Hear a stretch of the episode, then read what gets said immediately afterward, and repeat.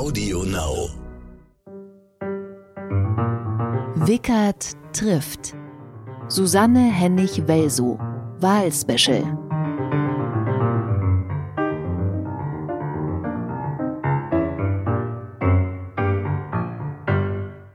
Willkommen zu Wickert trifft Wahlspecial, diesmal mit Susanne Hennig-Welsow, Vorsitzende von Die Linke. Sie wissen, meine Damen und Herren, im Augenblick stellt sich jeder die Frage, was oder welche Partei soll ich denn nun wählen? Das sind Gespräche, die überall stattfinden. So richtig sicher ist nicht jeder. Und ich habe gerade die letzte Umfrage, die ich gesehen habe, hat wieder dazu geführt, dass 28 Prozent der Leute gesagt haben, ich weiß noch nicht, was ich wählen will. Und da soll diese Wicker trifft Podcast-Reihe etwas helfen, dass ich einfach die einzelnen Parteien abklopfe und jeweils einen Vertreterin oder einen Vertreter frage, warum soll man sie wählen? Susanne Hennig-Welso, ich möchte Ihnen aber vorweg eins sagen. Ich habe mich wahnsinnig gefreut über etwas, was Sie gemacht haben. Können Sie sich vorstellen, was das war? Ich habe mit Bodo Ramelow die Landtagswahl gewonnen, 2019. Sie haben Herrn Kemmerich die Blumen vor den Fuß geworfen. Und das fand ich toll.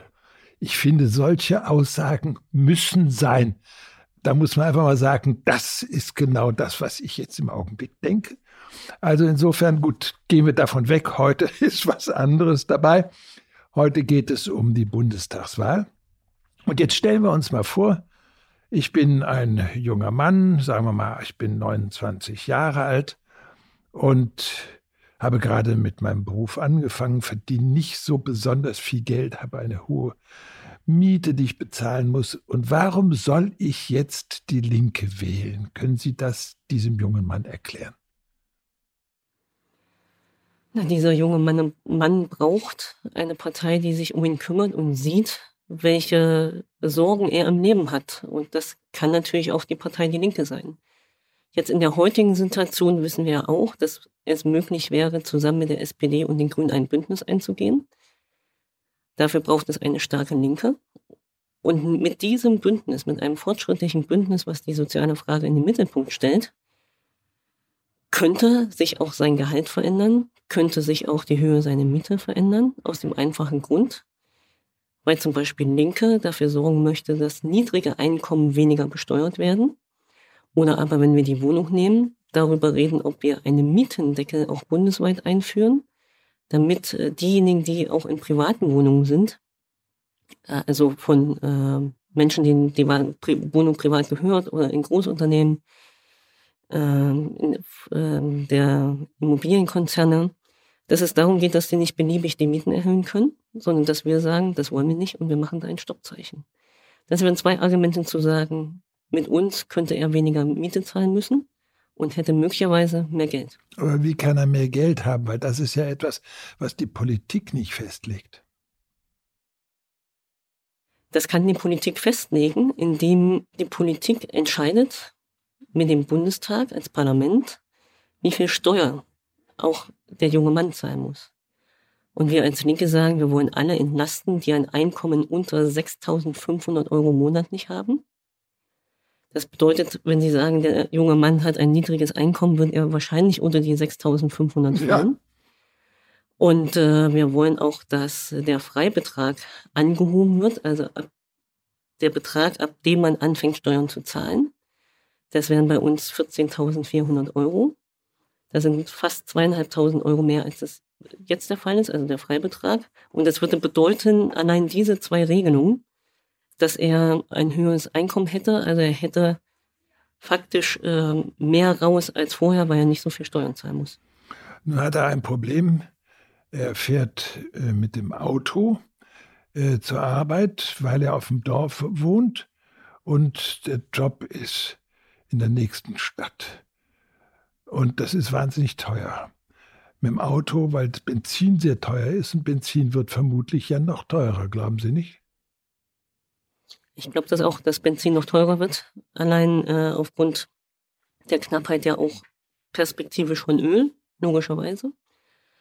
Auch mit dem schon existierenden CO2-Preis wird das Benzin bestimmt noch teurer, vor allen Dingen, wenn es Parteien gibt, die über den CO2-Preis auch steuern wollen, dass wir weniger Benzin verbrauchen. Und dann wird es teurer werden. Aber jetzt sehe ich natürlich durchaus, jeder und jede muss trotzdem auf Arbeit kommen. Jeder und jeder hat eine Familie, wo man sagt, huch, ich brauche jetzt noch mal ganz schnell die Windeln fürs Baby. Dafür muss ich aber zwei Orte weiterfahren. Das bedeutet also, dass wir grundsätzlich darüber reden müssen, nicht ob wir mobil sind, sondern wie wir das noch sein können und wie wir es bezahlen können. Und da sagt auch die Linke, unter anderem deswegen, ein CO2-Preis ist überhaupt nicht die Lösung, weil auch die Klimafrage eine Gerechtigkeitsfrage ist. Diejenigen, die viel Geld haben, sind auch diejenigen, die viel CO2-Ausstoß produzieren. Das wird wahrscheinlich nicht der junge Mann sein, der nur auf Arbeit fährt und hin und zurück oder seine Freizeit äh, in der Stadt verbringt, am Wochenende einkaufen fährt in die Stadt und ansonsten auch keine Flugreisen unternimmt. Und auch da sagen wir, deswegen ist der CO2-Preis sozial nicht gerecht, wenn ihn alle zahlen. Also wie wollen Sie es dann regeln? Wer zahlt Ihnen dann den Preis? Also Na, wir haben das so formuliert, dass äh, wir die Pendlerpauschale, die es ja durchaus gibt, äh, ist ja eine nachträgliche Steuerleistung, dass wir das zu einem Mobilgeld umwandeln, wo möglicherweise tatsächlich eins zu eins abgerechnet werden kann, wie wir ähm, oder was die Kosten für diese Fahrten angeht. So, die Grünen sagen zum Beispiel, sie hätten gern ein Energiegeld und wollen 75 Euro vorab zahlen. Ich würde sagen, beides hat seinen Charme und das muss man irgendwie zusammen besprechen, was die beste Regelung ist. Also, dass man sagt, natürlich braucht es einen Ausgleich für Verkehrswege. Für Menschen mit niedrigem Einkommen müssen wir die CO2-Steuer oder die CO2-Bepreisung auch so gestalten, dass sie davon keine Nachteile haben. Und was der richtige Weg ist, das ist auch aufgrund der formalen, ich mag es ja selber nicht sagen, aber doch etwas komplex. Und deswegen, es gibt mehrere Ideen, die auf dem Tisch liegen, die durchaus äh, tragbar wären. Aber ich finde ganz interessant, welche Begriffe Sie benutzt haben. Sie haben gesagt CO2-Steuer, dann haben Sie sich ein bisschen korrigiert. Es ist eine Steuer. Ja, das Ding. Also insofern diejenigen, die sagen, nein, nein, es ist eine Abgabe oder was der Teufel was, es ist eine Steuer. Es soll ja auch etwas steuern, das ist gar keine Frage. Nun äh, sprechen Sie ja von einem sanktionsfreien Mindesteinkommen von 1200 Euro. Die FDP spricht von einem Bürgergeld. Wie unterscheidet sich das beide? Es unterscheidet sich in der Intention. Also was wollen wir? Wir als Linke sagen, es braucht in dieser Gesellschaft ein soziales Fundament, damit niemand mehr Angst haben muss, arm zu sein und durch jedes Raster zu fallen. Die Corona-Zeit hat ja durchaus gezeigt, wie schnell es gehen kann, ob man sich darauf vorbereitet hat oder nicht, ob man auch als Handwerker, als Musiker, als äh, Krankenschwester was zurückgelegt hat. Äh, es hat alle und einen großen Teil der Bevölkerung durchaus auch finanziell sehr hart getroffen. Viele derjenigen, die ihre Aufträge nicht bekommen haben, sind äh, ziemlich zügig in den Hartz-IV-Bezug gegangen.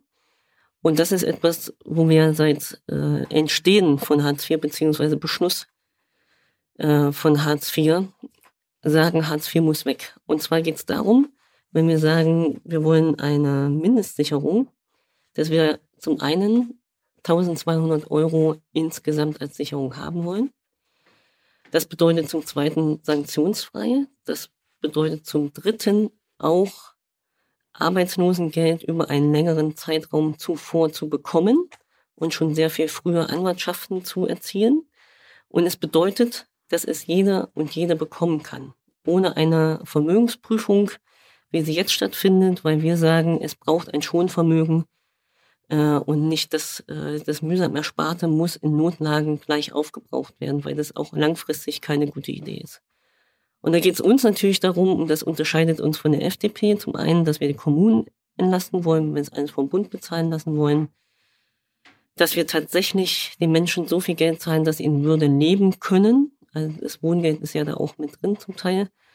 Ähm, und sie nicht weiter am Gängelband durch diese Gesellschaft ziehen und damit natürlich auch großen Druck auf die Arbeitnehmerinnen und Arbeitnehmer machen, dass sie möglicherweise, wenn sie nicht äh, ihrem Arbeitgeber folgen oder sich gegen, äh, sagen wir mal, ungerechte Behandlung am Arbeitsplatz wehren, dass sie dann auch möglicherweise Hartz IV bekommen können. Das macht ja einen großen Druck aus und ähm, mit einfachen Worten erklärt, wir wollen, dass diese Gesellschaft solidarisch tatsächlich für jeden und jede da ist. Und deswegen unterscheidet sich das sehr auch in der Intention von der FDP. Sie haben gerade von gerecht und ungerecht gesprochen und in Ihrem Wahlprogramm kommt immer der Begriff Gerechtigkeit vor. Was ist in Ihrer Definition Gerechtigkeit? Gerechtigkeit heißt, dass jeder und jede in, mit seinen und ihren Möglichkeiten ähm, an einer solidarischen Gesellschaft arbeiten muss. Also wer viel hat, kann mehr geben. Wer wenig hat, kann dadurch mehr bekommen. Also in einfachen Worten erklärt, ähm, es gibt in dieser Welt niemanden, der außen vor steht. Und alle müssen füreinander Verantwortung tragen. Und das bedeutet aber auch, dass die Freiheit des einen nur erzielt werden kann, wenn er auch auf die Freiheit des anderen Rücksicht nimmt. Und das bedeutet für mich Gerechtigkeit. Ist das nur eine finanzielle Frage? Nein, ausdrücklich nicht. Also das ähm, spiegelt sich viel in finanziellen Fragen ab, weil natürlich über finanzielle Fragen in unserer Gesellschaft durchaus bestimmt wird, wie die Lebensverhältnisse von Menschen sind. Wir können das bei Corona sehen. Da lässt sich nachweisen, dass in Regionen mit niedrigem Einkommen 50 bis 70 Prozent der Leute äh, mehr gestorben sind als in anderen Regionen. Das heißt, es, die finanzielle, finanzielle Situation, die Einkommenssituation hat immer eine sehr konkrete Auswirkung auf Leben. In diesem Fall eine ganz besonders schwere. Und deswegen spielt sich natürlich viel an Gerechtigkeitsfragen über Gelder ab. Aber es geht natürlich auch darum, wie wir miteinander, wie wir, boah, wie wir miteinander umgehen. Also wie demokratisch gehen wir miteinander um? Wie solidarisch? Welche Chancen äh, ermöglichen wir? Wer wird ausgeschlossen? Wer ist dabei? Also all das sind Fragen von Gerechtigkeit. Das ist auch eine Frage einer gerechten Gemeinschaft. Und da kommen wir zu einem Begriff, der ja sehr umstritten ist bei uns, Gemeinschaft. Also wir sehen, dass bei den Grünen zum Beispiel das Individuum eine sehr große Rolle spielt. Wie ist das bei Ihnen? Ähm, eine Gemeinschaft lebt ja davon, dass die einen, wie Sie sagen, solidarisch handeln, dass alle gerecht behandelt werden. Aber das bedeutet ja auch, dass jeder gewisse Pflichten hat. Ja, aber es schließt sich ja nicht aus. Das ist richtig. Nur welche Pflichten hat er?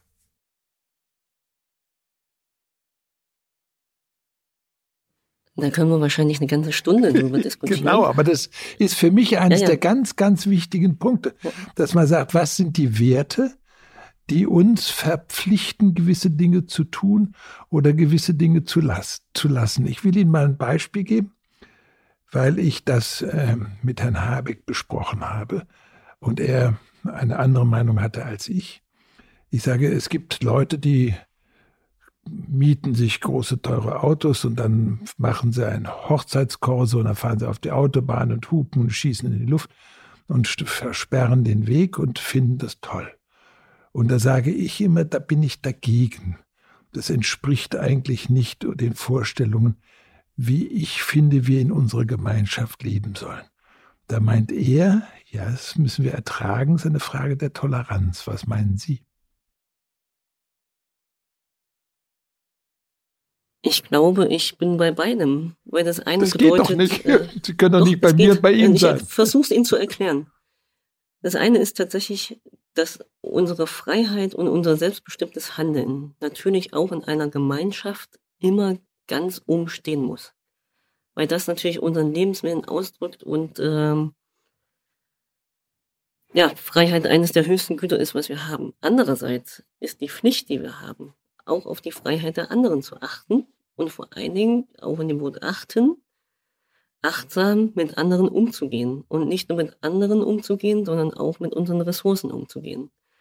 Da ist ja das äh, Beispiel vom schnellen Auto, der schnellen Musik und äh, eine große Hochzeitsparty mit Kurse und allem drum und dran gutes. Weil wir natürlich sagen können, wir können den ganzen Tag um den Planeten chatten. Vielleicht auch alle, vielleicht wäre es Gerechtigkeit, jeder dürfte es. Aber es würde nicht unserer Pflicht nachkommen, auch an die nächsten Generationen zu denken. Gehen wir doch mal auf die ganz grundsätzlichen Dinge. Ähm, wie stellen Sie sich Ihr Programm zum Thema Klimaschutz vor?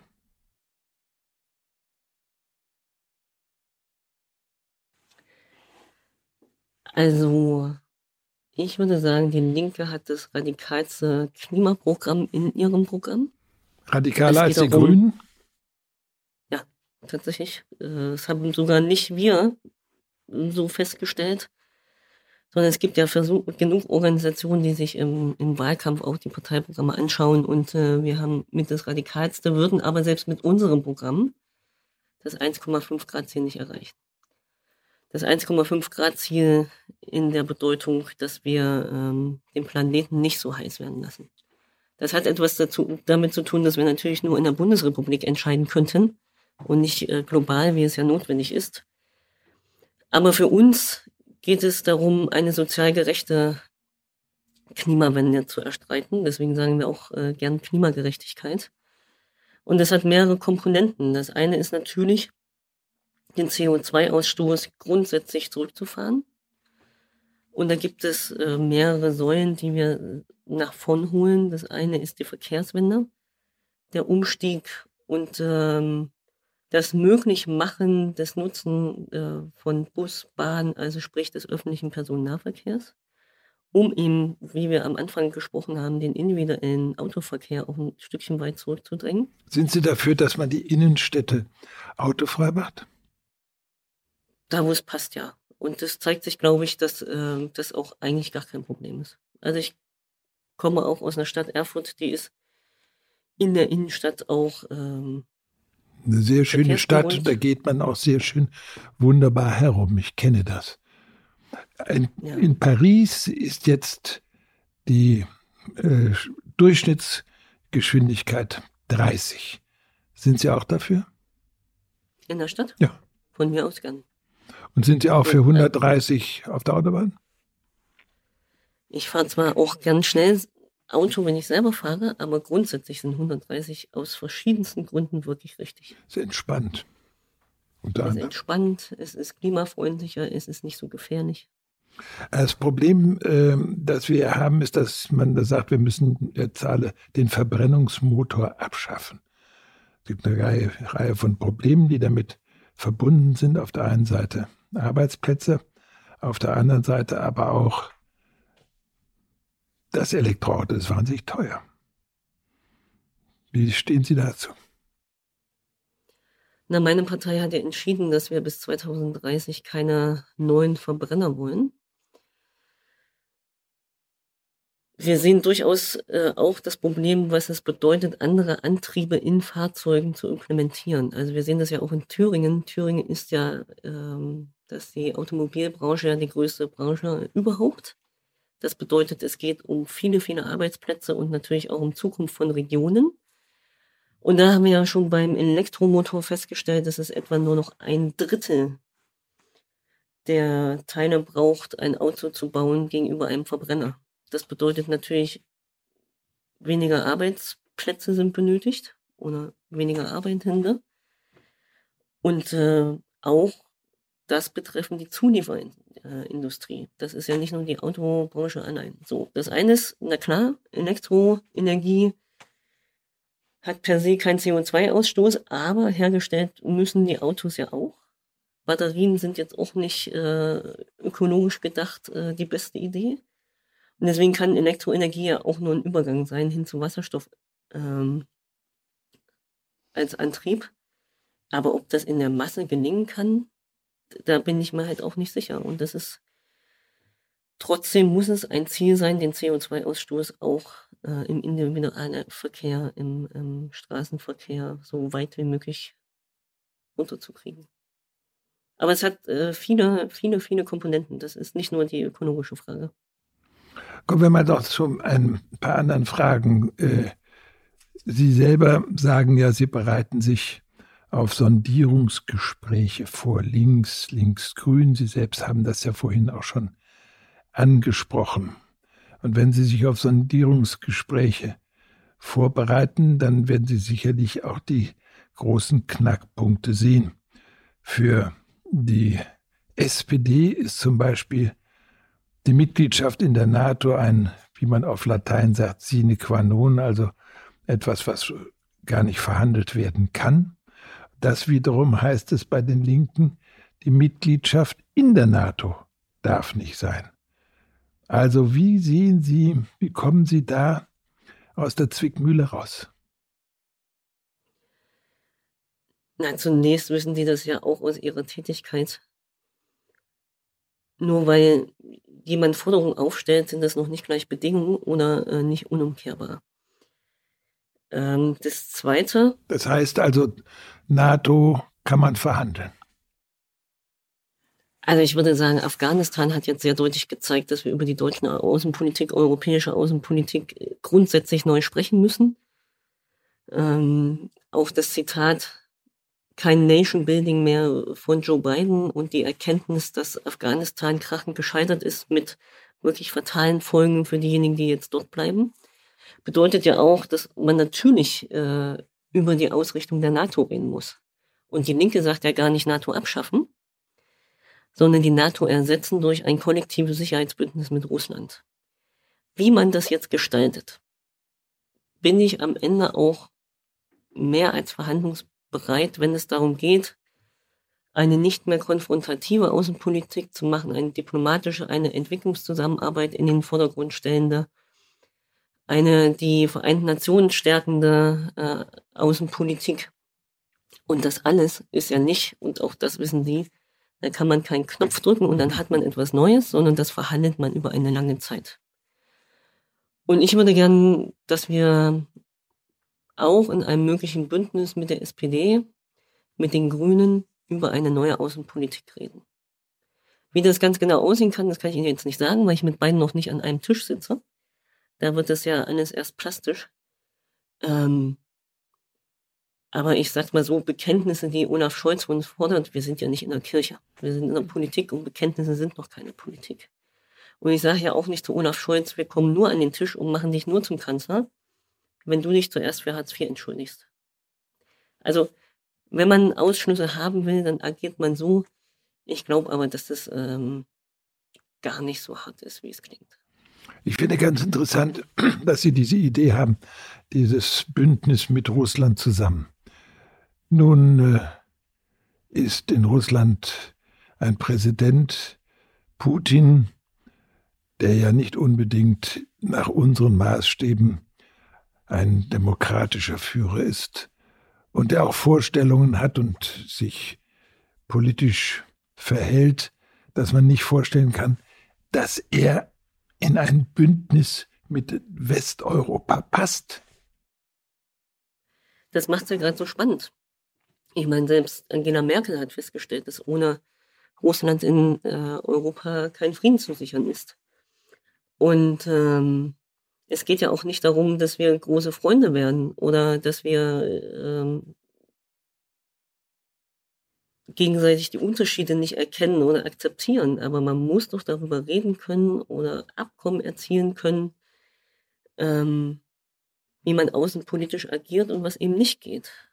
Und die Afghanistan-Frage hängt ja auch eng mit Russland zusammen, hängt eng mit China zusammen, mit den. Ähm die Afghanistan-Frage ist entstanden dadurch, dass die Russen in Afghanistan einmarschiert sind und das alte System zerstört haben. Ich weiß, ich, deswegen sage ich ja, das hängt ja alles mit allem zusammen und ist ja auch eine große geopolitische Frage. Ähm, und deswegen also ich finde, man muss das Gespräch suchen. ja gut, aber können Sie sich vorstellen, ein Militärbündnis von denjenigen, die im Westen Europas der NATO angehören, zusammen mit Russland, das kann ich mir nicht vorstellen. Putin, der die Krim hat besetzen lassen. Ja eben, aber so hätte man vielleicht auch ähm, verhindern können, dass die Krim besetzt wird. Also wenn wäre hätte, haben wir jetzt sowieso nicht. Das sehe ich auch so. Aber man muss über eine neue Außenpolitik nachdenken. Und was mich wirklich erschrickt, ist ähm, auch in diesem Wahlkampf die Haltung von Annalena Baerbock, die sich immer sehr konfrontativ gegenüber Russland und China anhört. Ich weiß nicht, ob sie das tatsächlich in dieser Ernsthaftigkeit meint, wo ich aber glaube, dass wir damit beginnen müssen, diese Konfrontation zu unterlassen als äh, Bundesrepublik. Wenn wir über Außenpolitik sprechen, müssen wir natürlich auch über Sicherheitspolitik sprechen. Über die Bundeswehr. Sie sagen, die Linken werden keine Auslandseinsätze mehr ertragen. Auch nicht dann, wenn es vielleicht bedeutet, den Terror zu bekämpfen, wie in Mali. Also die Mandate sind ja durch den Bundestag sowieso erstmal erteilt und die Linke hat nicht zugestimmt. Ich teile die Auffassung, dass alle Auslandseinsätze jetzt auf den Prüfstein gehören. Ich glaube, das ist eine breit getragene parteipolitische Position. Ich hätte mir sehr gewünscht, dass, oder ich habe dafür geworben, dass unsere Bundestagsfraktion dem Mandat in Afghanistan, dem Evakuierungseinsatz zustimmt weil ich der Auffassung war, dass es erstens kein Kriegseinsatz ist und zweitens konkret um Menschenleben geht, ähm, wo man sich nicht zurückhalten kann. Andererseits ist es uns gelungen, im Parteivorstand eine Enthaltung zu dem Mandat zu erzielen und als Empfehlung abzugeben, was bedeutet, dass 48 linke Abgeordnete zum ersten Mal für sich auch äh, einem Mandat nicht widersprochen haben. Aber ich sehe schon, was Sie meinen. Deswegen würde ich auch immer sagen, es kommt durchaus auch auf die Gründe der Mandatierung an und man muss sich jeden einzelnen Einsatz wirklich individuell anschauen. Jetzt kommen wir aber zu was ganz Präzisem, nämlich zur Ausstattung der Bundeswehr. Es gibt ja weit über die Parteien hinweg die Frage, sollen Drohnen bewaffnet werden oder nicht? Ich bin jetzt ein 29-jähriger Soldat und äh, stelle mir die Frage, wie kann ich in einem Kriegseinsatz geschützt werden? Das heißt, ich kann gut geschützt werden, wenn es bewaffnete Drohnen gibt. Warum sind Sie gegen die Bewaffnung von Drohnen? Sie sind ja schon ein 29-jähriger Soldat in einem Auslandseinsatz. Und die Logik der Linken ist ja, dass die Bundeswehr ausschließlich für die Verteidigung der Bundesrepublik. Ich existiert. bin nicht im Auslandseinsatz. Ich, und Sie sind nicht im Ausland, okay. Ich bin jetzt im Manöver und stelle mir was vor. Und ich sehe den Krieg zum Beispiel zwischen Armenien und Aserbaidschan und stelle fest, die bewaffneten Drohnen, die waren unglaublich wirkungsvoll. Und da sage ich mir als 29-jähriger Soldat, wenn ich in solch eine Situation komme, möchte ich auch bewaffnete Drohnen haben die bewaffneten Drohnen hätten sie ja in dem Moment gar nicht in der Hand, sondern das würden andere irgendwo an irgendeinem Bildschirm möglicherweise auch kontinenteweit entweckt tun. Ja, aber das wären Und, Leute, die mich schützen würden. Ja, aber das ist ja auch tatsächlich ein kaltes, nicht vor Ort entstehendes Töten. Und ähm, aber das ist Wir mit Raketen ja, ja auch so. Wenn eine Rakete los, losschieße, ist es doch genau das Gleiche. Wenn ich von einem Flugzeug aus Bomben werfe, ist es doch das Gleiche. Das stimmt, aber auch Bomben schaffen, keine Krieg, äh, schaffen keinen Frieden, genauso wie bewaffnete Drohnen nicht. Tja. Wir sagen ja nicht, dass Drohnen an sich gar nicht äh, möglich sein sollen, aber eben nicht bewaffnet. Ja, aber Warum sollen, was ist das? Warum, soll, warum soll, sagen Sie mir mal, warum sollen die Drohnen nicht bewaffnet werden? Es geht ja darum, die Bundeswehr ist da. Wir sagen als Verteidigungsarmee, aber für den Fall eines Krieges, dann bin ich der Meinung, die Soldaten sollten so ausgerüstet werden, dass sie bestens Krieg führen können, sich verteidigen können. Also wenn wir über die Verteidigung der Bundesrepublik reden, müssen wir erstmal darüber reden, wie ist die Bundeswehr generell ausgestattet. Da haben Sie recht. Da, da, das da würde ich erstmal sagen, ja also funktionierende Gewehre, funktionierende Hubschrauber, funktionierende Autos und alles, was dazugehört. Wenn man eine Armee hat, dann muss das auch funktionieren und dann muss das auch eine gute Ausrüstung sein. Soweit bin ich bei Ihnen. Bin nicht bei Ihnen, dass man äh, kalte, nicht äh, vor Ort von Menschen gesteuerte Waffen tatsächlich äh, freigibt. Die ist ja gesteuert. Die Drohne wird doch von Menschen gesteuert. Die fliegt glaube, ja nicht von allein. Ich glaube, wir kommen da nicht übereinander, sondern es ist einfach, ähm, also man hätte auch lange diskutieren können jetzt mit dem Attentäter am Kabuler Flughafen. Da hieß es ja kurze Zeit später von äh, der US-amerikanischen Seite, der sei jetzt ausgeschaltet mit einer Drohne. Das wirkt natürlich immer total gerecht. Und es wirkt wahrscheinlich jetzt ziemlich blauäugig. Aber normalerweise hätte der vor ein Gericht und in ein Gefängnis gehört. Ja, wenn man das so, so machen könnte. Wenn man den erstmal. Ja, ja, ich weiß, ich weiß. Und deswegen sind ja Kriegseinsätze, Auslandseinsätze, überhaupt äh, militärische Gewalt immer natürlich auch schwierig zu betrachten. Richtig, da muss man aber dann schon überlegen, wie schütze ich den Soldat. Aber ich sehe, wir kommen da nicht zueinander. Ich möchte jetzt mal zu einem anderen Thema kommen, zur Frage ja auch der Erinnerungskultur. Und Sie haben eine Forderung aufgestellt, die ich sehr unterstütze. Sie wollen den 8. Mai zum Feiertag machen. Das Irrsinnige ist ja, wenn man äh, viele Leute fragt, äh, soll man 8. Mai als Feiertag machen? Und sagen die, wieso? Was ist denn der 8. Mai? Weil sie gar nicht wissen, dass es Kriegsende ist. Ich habe ja lange in Frankreich gelebt. Da ist der 8. Mai ein gesetzlicher Feiertag, an dem an das Kriegsende gedacht wird. In Frankreich ist übrigens auch der 11. November ein äh, Feiertag an dem Ende des Ersten Weltkrieges. Ähm, wie kommen Sie zu ähm, dieser Entscheidung, dass Sie sagen, der 8. Mai ist ein Feiertag. Was bedeutet das für Ihr Geschichtsbild? Der 8. Mai ist für die Partei Die Linke und ähm, Antifaschisten ein sehr zentrales Datum. Sie sagen es ja schon. Es ist der Tag der Befreiung vom Hitlerfaschismus, ist der Tag ähm, des Ende des Zweiten Weltkrieges und damit natürlich auch einer der Beginn in irgendeiner Form einer neuen Weltordnung, die darauf auch basiert, auf diesem klassischen Nie wieder Faschismus. Und deswegen ist es ein zentraler Tag, der aus unserer Sicht mehr in das Bewusstsein gehört, auch weil wir ja immer wieder feststellen, dass ähm, der Schoß immer noch fruchtbar ist.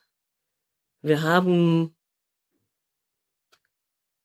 ich glaube im letzten Jahr, im vorletzten Jahr, Berlin hatte den 8. Mai mal äh, für ein Jahr zum Feiertag erklärt. Unser, unser Teil der Regierung hatte das eingebracht.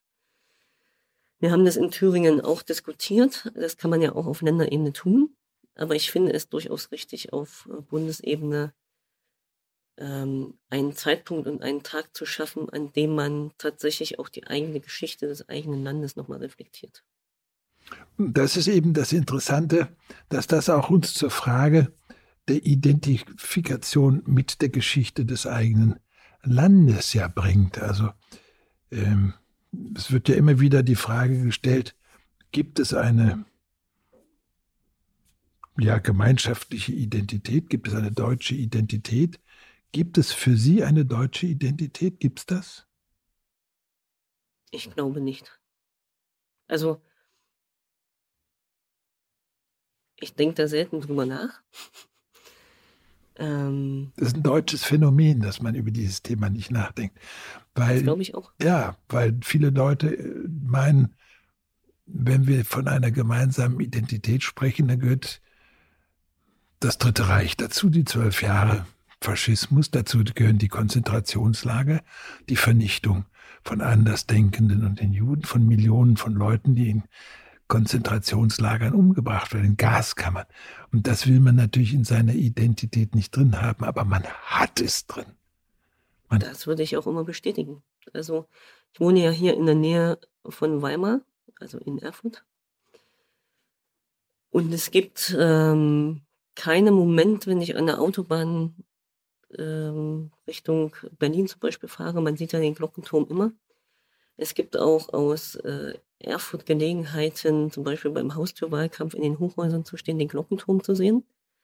Und es ist mir ein etwas äh, immer sehr präsentes Gefühl, was für Leid, Schmerzen und Grausamkeit ganz in der Nähe stattgefunden hat, auch wenn es jetzt viele Jahrzehnte her ist. Und ich habe einen guten Freund gehabt, Günter Pappenheim, Übernehmender der, des KZ Buchenwalds. Wir haben die letzten Jahre viel miteinander gesprochen. Und das prägt natürlich auch meine politische Arbeit. Und ist deswegen natürlich ein Teil meiner Identität. Ähm, und in den Gesprächen mit ihm ist mir natürlich sehr viel bewusst geworden, was auch die, ähm, die Hinterzeit dann die folgenden Jahrzehnte unterschiedlich in Ost und West gemacht haben. Und mit den Menschen auch gemacht haben. Und deswegen ähm, würde ich Ihnen immer recht geben, das geht, also es muss Teil unserer Identität sein.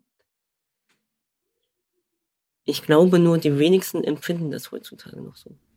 Naja, und das Schreckliche ist, dass wir natürlich eine Partei haben, die AfD, die immer stärker offensichtlich beeinflusst wird von Leuten, die das leugnen. Und wie kommt das?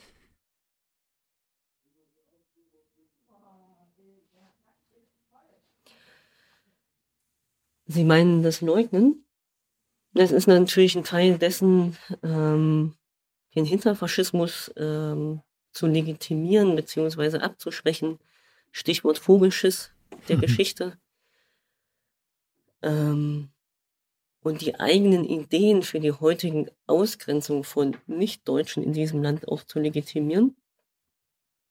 Ähm, ich habe immer mehr den Eindruck, dass es eben auch etliche Menschen fängt, weil Verdrängung auch von unangenehmen politischen Umständen äh, ja durchaus immer mal als Schutz begriffen wird und die Augen schließt. Und es gibt durchaus äh, ein relevantes rechtes Gedankengut in der deutschen Bevölkerung. Das ist so. Wir haben das in Thüringen durch den Thüringen-Monitor nachweisen können über viele Jahre. Das, der Thüringen-Monitor wird jedes Jahr zur politischen Einstellung der Thüringer gemacht, äh, seit etwa 20 Jahren. Und wir können eigentlich auch da schon ablesen, dass 20 bis 25 Prozent der Bevölkerung extrem rechte Einstellung haben. Und mit der AfD und ihrem Agieren und ihrem politischen Profil haben sich diese Stimmen eben auch ähm, ja, für eine Partei generieren lassen. Ich habe manchmal den Eindruck, dass einer der Fehler bei uns schon in den Schulen beginnt, dass wir nicht genug Geschichte unterrichten. Also Sie können in manchen Bundesländern, ich weiß nicht jetzt, wie das in Thüringen ist, Geschichte in der Oberstufe abwählen. Ich finde das eine Katastrophe. Denn gerade über das Vermitteln von Geschichte und von den Dingen, über die wir gerade gesprochen haben, ist es doch eigentlich leicht, jungen Menschen klarzumachen, dass es gewisse Dinge einfach nicht gibt, die man nicht akzeptieren kann. Wie zum Beispiel dieses rechtsradikale Gedankengut. Müssen wir nicht den Geschichtsunterricht stärken? Da bin ich ganz bei Ihnen. Ich hatte mal einen praktischen Tag an einer Schule gemacht, achte, neunte Klasse, Sekundarstufe, also ähm, Hauptschul- und Realschulabschluss. Und aus irgendwelchen Gründen kamen wir auf die Debatte links und rechts. Wer steht eigentlich links und wer ist rechts? Und was ist das überhaupt? Und es stellte sich heraus, dass sie eigentlich überhaupt gar keine Ahnung hatten, über was sie diskutieren. Und ich festgestellt habe, dass sie im zweiten Halbjahr neunte Klasse damit angefangen haben. Und ich meine, da sind die Kinder 15 Jahre alt, über die Zeit 1933 und danach zu sprechen. Und da war ich baff erstaunt, weil ich das wirklich für viel zu spät halte. Also gut, ich bin noch DDR sozialisiert. Bei uns ähm, begann das in der dritten Klasse, in der fünften Klasse waren wir schon in der Gedenkstätte Buchenwald, noch in der alten Ausstellung. Das heißt, es gab auch nochmal eine ganz andere Überwältigung, äh, auch emotional. Das finde ich auch nicht gut, das macht man mit Kindern auch nicht, aber es gab ein frühzeitiges Bewusstsein für diese Geschichte. Das, ähm, und deswegen bin ich da ganz bei Ihnen. Also das muss man stärken. In Ihrem Programm steht auch, dass ostdeutsche Interessen gestärkt werden sollen. Was heißt das? Naja, ich bin ja Ostdeutscher, habe mich auch lange Zeit gar nicht gefragt, ob ich Ost- oder Westdeutsch bin. habe mich das aber in den letzten Jahren auch gerade in der Regierungsarbeit in Thüringen äh, durchaus öfter gefragt. Und wir Ostdeutsche haben so ein ähm, durchaus eine gute Portion Eigensinn, wenn es darum geht, uns nicht sagen zu lassen, was wir zu tun und zu lassen haben. Und jetzt nach 20 bis 30 Jahren ist ihm auch die Bevormundung, glaube ich, äh, durch äh, westdeutsche Politik, also ich sage es mal ungeschützt, und in die Form von westdeutscher Politik, die Überhand von westdeutscher Politik vorbei. Und dennoch sind wir jetzt in den ostdeutschen Bundesländern auch gefragt, die strukturellen Benachteiligungen für Ostdeutsche in unseren Bundesländern aufzuheben. Und das geht auch über Bundespolitik. Ich sage nur das Stichwort der Forderung, die Linke Mindestlohn 13 Euro. Gut, das ist nicht weit weg von Scholz, der will 12. Das hat aber Hintergründe, warum wir sagen 13. Das bedeutet für den Osten, 44 Prozent der Arbeitnehmerinnen haben einen höheren Lohn. Wenn Sie sich das jetzt mal äh, vorstellen, welchen Niedriglohn es hier in diesem Land gibt, dass wir ähm, nach wie vor als Ostdeutsche selten in Führungspositionen zu finden, seien, seien es Hochschulen, sei es ähm, Ministerien, seien es ähm, ähm, auch Wirtschaftsunternehmen. Das findet in der Regel nicht statt. Und es ist eine Form der Benachteiligung, die immer und überall mitschwingt. Und deswegen fühlt sich der Ossi auch gern mal ähm, ausgegrenzt. Und all das kann man aber mit ähm, einer zugewandten Politik durchaus verändern. Und dass wir jetzt drei Kanzlerkandidatinnen haben, die ähm, in Potsdam wohnen, was weiß Gott nicht der Osten ist, ähm, oder im Osten schon mal Eis gegessen haben, das reicht nicht aus, um den Osten zu verstehen. Jetzt könnten Sie mir natürlich entgegenhalten, na ja, der Osten, der ist ja gerade mal NRW von der Größe her. Aber der Osten hat eben auch eine eigene Tradition, eine eigene gesellschaftliche Entwicklung und hat eine eigene Sozialisierung.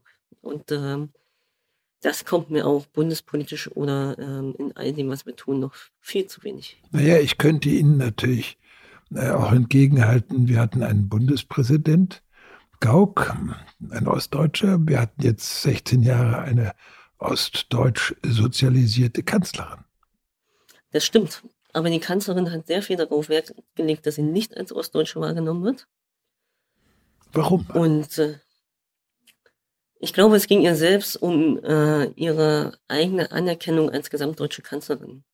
Sie sind gar nicht der Erste, der mich das fragt. Ich wurde da schon mal vom Spiegel zugefragt, warum das bei Angela Merkel auch für uns Ostdeutsche gar nicht anerkannt ist, dass es eine ostdeutsche Kanzlerin war. Aber ehrlicherweise, ich habe die auch selbst nie als ostdeutsche Kanzlerin wahrgenommen. So, und das hat etwas damit zu tun, dass sie natürlich versucht hat, auch ähm, Angriffsflächen äh, gegenüber sich selbst zu reduzieren. So, und bei, bei unserem Bundespräsidenten Gauck ähm, war es ja du durchaus so, dass er schon durch seine Ostbiografie mit weiten Teilen der Ossis gefremdet hat. Und es wahrscheinlich auch deswegen zwar die Anerkennung äh, auch im Osten gab, dass es ein ostdeutscher Bundespräsident ist, aber nicht im Herzen. Naja, das weiß ich nicht, ob Sie sagen. Was dann komm, entsteht ja das Problem, wer ist Ostdeutsch? Ist einer der wie Gauck eher zu den Kritikern gehörte in Ostdeutschland? Ist der nicht ostdeutsch dadurch, dass er äh, eher, eher dem System kritisch gegenüberstand? Oder ist man nur dann ostdeutsch, wenn man mit dem System gelebt hat? Das ist alles ostdeutsch. Das ist ja die große Preisfrage tatsächlich. Was ist ostdeutsch? Weil man da aufgewachsen ist, weil man da gearbeitet hat, weil man in Ostdeutschland sozialisiert wurde es ist eine bestimmte Einstellung zu nehmen, die sich natürlich in solchen Sachen immer schwierig erklären lässt. Aber es ist eine gewisse Form von Eigensinn und auch diejenigen, die die DDR kritisch begleitet haben, die in den Widerstand äh, ja auch zum System gegangen sind, auch die gehören zur DDR. Es war aber nicht, äh, nicht die Masse der DDR-Bürgerinnen. Das wissen wir beide auch. Und deswegen ähm, macht das Bike auch nochmal den Unterschied und war ja ehrlicherweise auch ähm, ein Stückchen weit politisches Kalkül, als man ihn gewählt hat. Das ist auch so. Also ich habe mit ihm jetzt äh, keinen Strauß auszufechten, ähm, aber ich glaube durchaus, dass er nicht als Ostdeutscher wahrgenommen wurde. Also von der Masse der Ostdeutschen. Okay, das ist ganz gut, dass Sie das so sagen, denn äh, ich glaube, dass er vom Westen her als ein Ostdeutscher absolut anerkannt worden ist. Also er wurde nicht als ein Westdeutscher anerkannt. Wie ist das denn eigentlich mit Herrn Ramelow? Der kommt ja aus dem Westen. Wird er als Ostdeutscher wahrgenommen? Ja, also mittlerweile schon. Ich meine, er ist ja jetzt äh, fast 30 Jahre hier in Thüringen. Ich würde auch manchmal sagen, er ist äh, ein viel tieferer Ossi, als ich das bin. Inwiefern? Na, das so auf dem Land leben, mit dem Hund durch den Wald laufen, durch den Thüringerwald natürlich, die Bratwurst essen, mit den Leuten schnacken. Das, ähm, ja, auch Krawall zu machen politisch für den Osten, das, ähm, das tut ja auf eine Art und Weise, die ihn sehr verbunden mit diesem Land spürbar macht. Und das ist, glaube ich, am Ende aber gar nicht nur die Ossi-Frage, sondern auch eine Generationfrage. Das äh, ist einfach so. Aber das finde ich interessant. Warum ist es eine Generationsfrage? Er ist ja eine andere Generation als Sie. Ja, er ist ja ähm, 20 Jahre älter als ich. Na, ich glaube, dass meine Generation schon äh, wesentlich äh, offener natürlich auch der Bundesrepublik gegenübersteht oder unsere ähm, Generation, jetzt sag ich mal, so, so, so Macken der Generation ja auch nicht mitschleppen. Also dieses Heimeliche, dieses äh, gern zu Hause sein. Jetzt haben sie mich in die Bredouille gebracht, wie erkläre ich das jetzt? Ähm, also wie es auch zwischen Generationen sowieso ja andere Lebensgefühle, andere Lebensarten gibt. Das gibt es ja im Osten auch. Und äh, wenn dann noch die Ost-West-Komponente dazu kommt, ist es manchmal trotzdem nicht zu unterscheiden, ist es jetzt aufgrund der unterschiedlichen gesellschaftlichen Sozialisation oder sind das einfach Generationen? Vielleicht habe ich mich verständlich gemacht. Das heißt, es gibt einfach ganz verschiedene Identitäten. So muss man das genau. einfach sehen. Und wie man damit, genau. wie man damit umgeht, ist gar keine Frage. Kommen wir nochmal zurück zu dem ganz Praktischen. Jetzt sind wir, haben wir den 26. September gehabt. Und jetzt stellen sich natürlich die Frage, was für eine Koalition bekommen wir? Es gibt ja eine ganze Reihe, unglaublich viele Möglichkeiten. Aber jetzt sagen wir mal, Sie möchten ja gerne Rot-Rot-Grün. Gibt es irgendwelche Dinge, wo Sie sagen wollen, das muss unbedingt gemacht werden, ohne das werden wir nicht in eine Koalition gehen?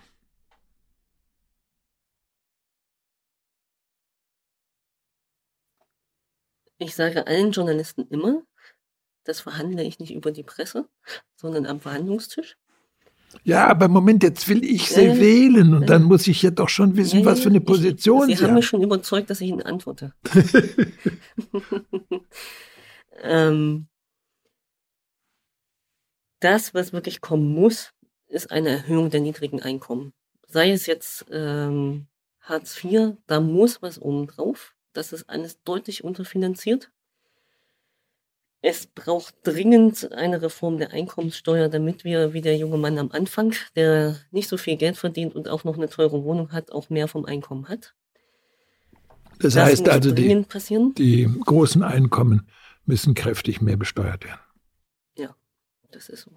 So, und äh, das ist ja auch kein Zauberwerk oder keine Raketenwissenschaft. Es liegt auf der Hand, dass wir gesellschaftliche Aufgaben haben, wo wir einfach eine andere Form ähm, der finanziellen Umverteilung brauchen. Also Stichwort Vermögensabgabe, äh, die Folgen der Corona-Krise, die Folgen dessen, was der Klimawandel jetzt schon mit sich bringt. Das bedeutet einfach wirklich, und auch das muss kommen, Investition in die Infrastruktur, in den Städtebau, in den öffentlichen Nahverkehr. Und da kann man natürlich als Staat, und das ist ja der zweite Punkt, Kredite aufnehmen, um Politik gestalten zu können, um das Land gestalten zu können und lebbar zu halten. Und man kann aber dann auch sagen, so wie es in den 50er Jahren schon mal der Fall war mit dem, quasi mit den Kriegsfolgen, dass wir eine Vermögensabgabe machen. Ab zwei Millionen. Lastenausgleich. Genau. Ab zwei Millionen zehn Prozent zu zahlen, das abzahlbar über 20 Jahre würde in der Summe dessen, was das Vermögen in Deutschland gerade ausmacht, 360 Milliarden, glaube ich, bringen. Und das ist ja, wenn man davon ausgeht, dass wir demokratisch über den Staat unser Land gestalten, durchaus Kapital, um unser Land zu gestalten. Mit diesem Geld werden Sie investieren, meinen Sie? Genau. Also soll ja nicht auf der Bank liegen. Naja, man kann es natürlich auch sagen, wir verteilen es. Es ist sinnvoll, in die Bildungsstruktur, in das Gesundheitswesen, in das Verkehrswesen der Bundesrepublik massiv zu investieren, weil das, also das die Komponenten sind, die darüber entscheiden, wie wir in den nächsten Jahrzehnten leben und wie wir uns entwickeln. Tja, das wird die Wahl entscheiden, in welche Richtung es geht. Viele Leute wollen, dass sich etwas verändert. Die Frage ist, wie sich es verändern wird. Ich danke Ihnen, Frau Hennig-Welso, für dieses Gespräch. Und dann wollen wir mal gucken, wie es läuft. Ich danke Ihnen. Tschüss. Tschüss.